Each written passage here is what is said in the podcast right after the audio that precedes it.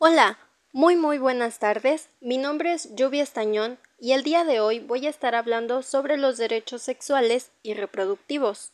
Como tal, todos los seres humanos nacen libres e iguales, por eso todas las personas deben tener garantizada la misma libertad, igualdad y dignidad, es decir, los derechos humanos. Los derechos los ejercen las personas y es el Estado quien tiene la obligación de garantizarlos y promoverlos. ¿Sabías que los derechos sexuales y reproductivos son parte de los derechos humanos? Estos están contenidos en la Constitución Política de los Estados Unidos Mexicanos, además de otras leyes como la Ley General de Salud.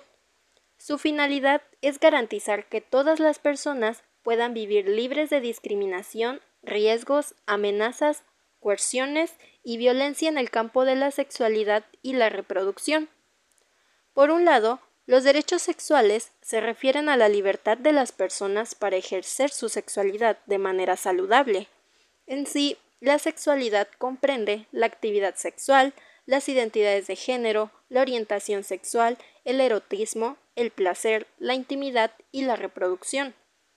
La sexualidad es parte fundamental en la vida de las personas en los diferentes aspectos, tanto biológicos, psicológicos como culturales mujeres y hombres deciden cómo ejercen sobre su cuerpo, su erotismo y su afecto. Es por eso que los derechos sexuales fueron creados, para proteger el ejercicio de la sexualidad plena, libre, segura, responsable, sin violencia ni prejuicios de cada persona. Por otra parte, están los derechos reproductivos, que hacen referencia a las garantías y obligaciones que tienen todas las personas sobre su capacidad reproductiva, es decir, a la libertad de las personas para decidir si tener o no hijos, la cantidad y el espaciamiento entre ellos, el tipo de familia que se quiere formar, acceder o recibir la atención en salud reproductiva de acuerdo a sus necesidades, recibir el método anticonceptivo adecuado y la información, orientación, consejería y servicios solicitados en un ambiente de privacidad y confidencialidad. Es por esto que es muy importante que conozcas tus 14 derechos sexuales y reproductivos. Como número uno, tenemos el derecho a decidir de forma libre, autónoma e informada sobre nuestro cuerpo y nuestra sexualidad. En sí, la libertad y la autonomía son derechos esenciales reconocidos constitucionalmente como fundamentales y que hacen referencia a las condiciones indispensables de toda persona. En estos se encuentra el derecho a la vida, a la integridad personal y a la libertad de ideas, religión y circulación, a la seguridad, al honor, a la intimidad personal y familiar y a la propia imagen, al matrimonio consensuado y la inviolabilidad de domicilio y de las comunicaciones, estos derechos son sustantivos para el ejercicio de una sexualidad libre, autónoma e informada, sin injerencias arbitrarias por parte de terceros. Como número dos está el derecho a ejercer y disfrutar plenamente nuestra sexualidad y vivir cualquier experiencia, expresión sexual, erótica o de género que elijamos siempre que sea con pleno respeto a los derechos de las personas involucradas y acorde con nuestras facultades en evolución, como práctica de una vida emocional y sexual plena, protegida y placentera. El Estado debe garantizar que el ejercicio de este derecho sea libre de presiones, discriminación, inducción al remordimiento o castigo por ejercer o no actividades relacionadas con el conocimiento, exploración y disfrute de nuestro cuerpo y de nuestra sexualidad. Como número 3 está el derecho a manifestar públicamente nuestros afectos y a ejercer nuestra libertad individual de expresión, manifestación, reunión, identidad sexual de género y cultural sin prejuicios, discriminación ni violencia. Las expresiones públicas de afecto contribuyen a la promoción de una cultura armónica, afectiva, libre de violencia y de respeto a la diversidad sexual. El Estado debe garantizar que tengamos la posibilidad de expresar libremente nuestras ideas y afectos, con pleno respeto a los derechos de las demás personas sin que por ello se nos discrimine, limite, cuestione, extorsione, lastime, amenace y o agreda verbal, física, sexual o psicológicamente. Como cuarto derecho está el decidir libremente con quién o quiénes relacionarnos afectiva, erótica o socialmente, así como a decidir y ejercer nuestras prácticas sexuales, elegir las diversas formas de relacionarnos, elegir con quién compartir nuestra vida, sexualidad, emociones, deseos, placeres y o afectos de manera libre y autónoma. El quinto derecho es que se respete nuestra privacidad e intimidad y a que se resguarde confidencialmente nuestra información personal en todos los ámbitos de nuestra vida, incluyendo el sexual, sin importar la edad, con énfasis en adolescentes. El cuerpo, sexualidad, espacios, pertenencias y la forma de relacionarnos con las demás personas son parte de nuestra identidad y privacidad, que debe respetarse por igual en los espacios escolares, familiares, sociales, digitales, laborales y los servicios de salud, entre otros.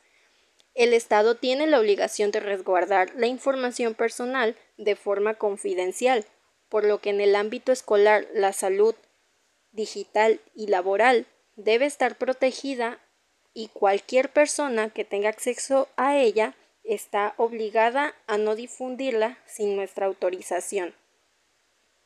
El sexto es el derecho a la vida, a la integridad física, psicológica y sexual y a que no se nos someta ningún tipo de tortura ni a tratos crueles, inhumanos o degradantes. Ninguna persona o autoridad en el ámbito familiar, laboral, escolar y de salud, comunitario e institucional puede ejercer ningún tipo de violencia, incluyendo la sexual, física, psicológica, patrimonial, económica, ni ninguna acción que tenga como finalidad lesionar o dañar nuestra vida, dignidad, integridad y o libertad. El séptimo es el derecho a decidir de manera libre e informada sobre nuestra vida reproductiva. Si deseamos o no tener hijos, cuántos, cada cuándo y con quién, sin que nuestra orientación sexual, estado de salud, identidad de género, edad, estado civil o cualquier otra condición o característica personal sea un impedimento para ello teniendo en cuenta la evolución de nuestras facultades, así como nuestras necesidades. Las decisiones relacionadas con la reproducción son determinantes para la vida presente y futura, por lo que se deben tomar de manera libre, informada y con autonomía en un contexto de apoyo y seguridad jurídica y de salud. Como octavo derecho tenemos el derecho a la igualdad, a vivir libres de prejuicios y estereotipos de género que limitan nuestras capacidades, prácticas y ejercicio pleno de los derechos. Tenemos una diversidad de características y necesidades específicas, pero somos iguales en derechos ante la ley, la que nos garantiza la posibilidad de ejercer todos nuestros derechos sin discriminación, con igualdad de oportunidades y trato digno y equitativo. El noveno derecho es a vivir libres de discriminación. Tenemos diferentes formas de expresar nuestras identidades sexuales y culturales, y diferentes formas de vivir y ejercer la sexualidad sin que se nos discrimine por nuestra edad, el origen étnico o nacional, el color de piel, la cultura, el sexo, el género, las discapacidades, la condición social, económica, de salud incluyendo embarazo, infecciones de transmisión sexual o VIH, la religión, la apariencia física, las características genéticas, las situaciones migratorias, la lengua, las opiniones, las preferencias sexuales, la identidad, el estado civil, la situación familiar, las responsabilidades familiares, el idioma, los antecedentes penales o cualquier otro motivo. Cualquier acto discriminatorio atenta contra nuestra dignidad humana.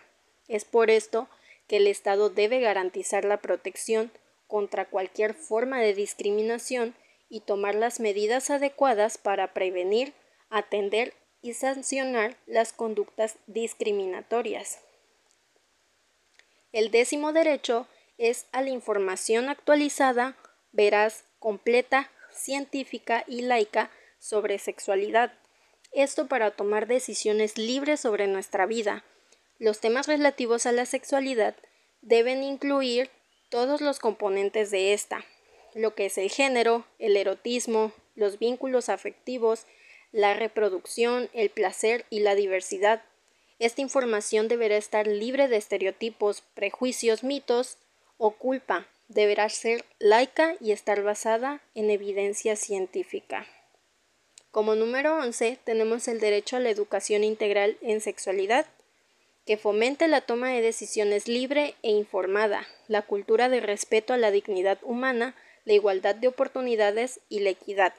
La educación integral en sexualidad es necesaria para el bienestar físico, mental y social y para el desarrollo humano en general. Como 12, el derecho a los servicios de salud sexual y reproductiva, que sean amigables para adolescentes y jóvenes, confidenciales, de calidad, gratuitos, oportunos y con pertinencia cultural, Considerando la evolución de nuestras facultades, tenemos derecho a recibir atención y a que no se nos niegue el acceso a los servicios por ausencia de padre, madre o tutor legal. Estos servicios deben incluir consejería con información, orientación y apoyo educativo, provisión de métodos anticonceptivos, aborto legal y seguro, y atención durante el embarazo, parto y puerperio, detección oportuna y atención de infecciones de transmisión sexual, incluyendo el VIH, detección y atención de la violencia, entre otros.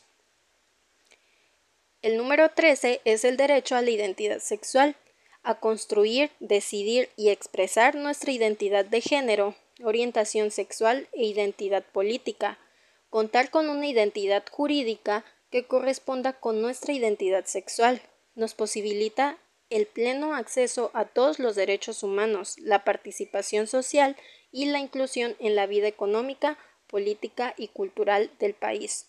Es por ello que el Estado debe garantizar que nuestra identidad sea reconocida en los documentos legales como elemento fundamental para contribuir activamente a la comunidad y construir ciudadanía.